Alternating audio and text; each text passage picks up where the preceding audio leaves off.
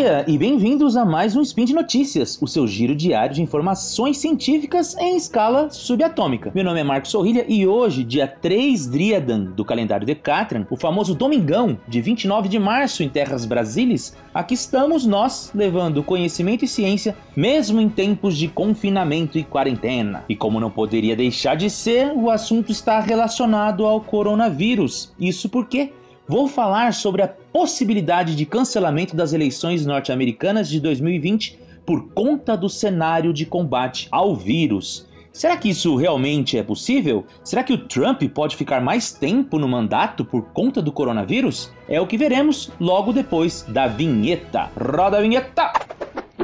Speed Notícias.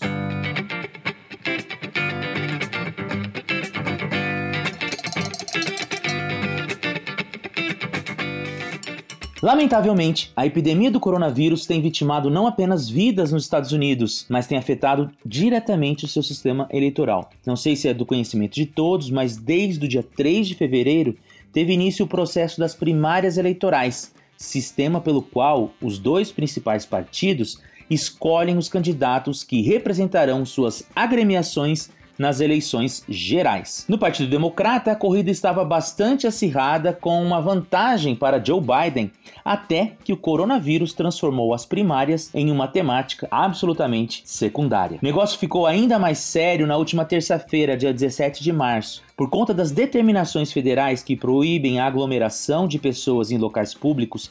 O governador de Ohio, Mike DeWine, solicitou o adiamento das primárias em seu estado. E mesmo com a negativa da Suprema Corte daquela região, ele resolveu determinar o fechamento dos locais de votação, suspendendo assim a realização das primárias. Desde então, uma pergunta começou a circular na opinião pública norte-americana: poderiam as eleições deste ano serem suspensas por conta do coronavírus? E ainda começou a circular uma outra pergunta um pouco mais maquiavélica: Trump poderia se aproveitar desse momento para cancelar as eleições e prolongar seu mandato? Hum. Para evitar palpitações no seu pequeno coração, Vou adiantar a resposta à segunda pergunta. Não, ele não pode. E eu vou explicar por quê. Antes de mais nada, quero dizer que as informações que vou compartilhar aqui foram retiradas de três artigos publicados na mídia americana, no site Vox, no Politico Magazine e no site da CNN. Os links estão no post deste episódio. Além disso, é bom dizer que essa não é a primeira vez que essa questão vem à tona. Em 1970, Durante as ondas de ataques que se espalharam pelos Estados Unidos, provocando mais de 41 mil atentados e ameaças de ataque à bomba. Durante 15 meses, circulou junto à opinião pública um suposto plano de Nixon, o então presidente, de suspender as eleições de 1972 em nome da segurança nacional. Porém, tudo ficou no campo da especulação e da boataria. Mais séria foi a indagação de 1866 no caso julgado pela Suprema Corte e conhecido como Ex parte Milligan. Neste episódio, questionado sobre a supressão de direitos individuais promovidos por Lincoln durante a Guerra Civil, que suspendeu o habeas corpus, o Supremo foi levado a responder se, com o mesmo artifício, com a aplicação da lei marcial de guerra, o presidente poderia cancelar as eleições. A resposta foi não, pois a lei marcial não torna suspensa a Constituição. Então, são dois motivos que impedem Trump de suspender as eleições, mesmo que ele venha a decretar a lei marcial de guerra por conta do coronavírus. Vamos a eles. O primeiro é que a Constituição dos Estados Unidos diz que o mandato do presidente dura quatro anos e assim, ao suspender a eleição, ele estaria estendendo o seu mandato, o que seria inconstitucional.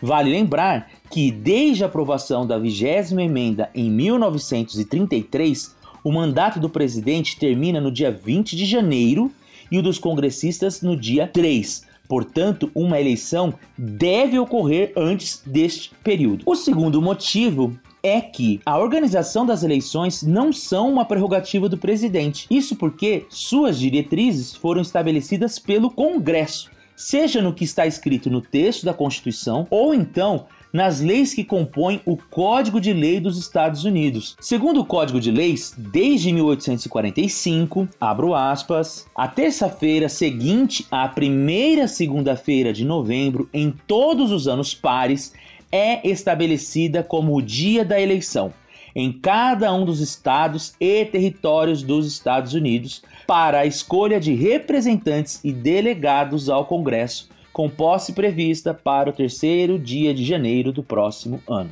Fecho aspas. Sendo assim, como o presidente não pode mudar uma lei federal por meio de ordens executivas, ele também não pode mudar aquilo que ela delimita. Ou seja, somente o Congresso tem prerrogativa de alterar as leis feitas por ele mesmo. Sendo assim, a suspensão das eleições deveria partir de uma atitude do próprio Congresso, o que parece difícil de acontecer, dada a maioria democrata na Câmara dos Deputados, a Casa dos Representantes, como eles chamam por lá. Existe a possibilidade das eleições não acontecerem?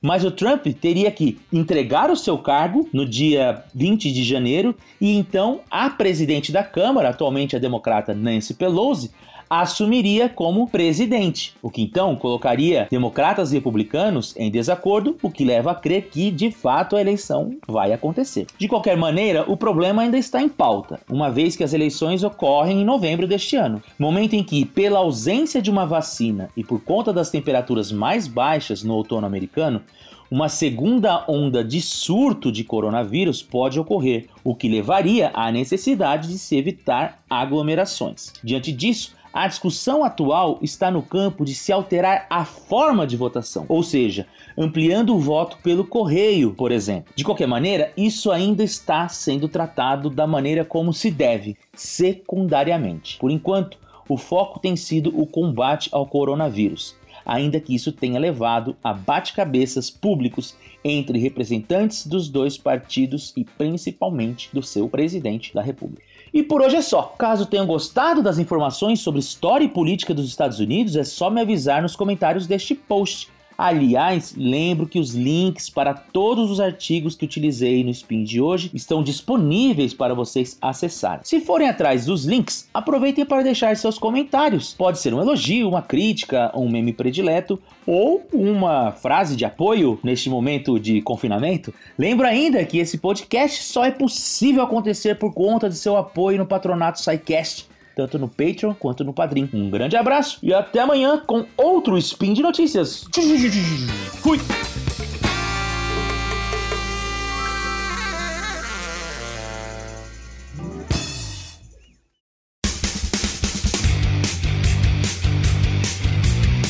Cortes, edição de podcast.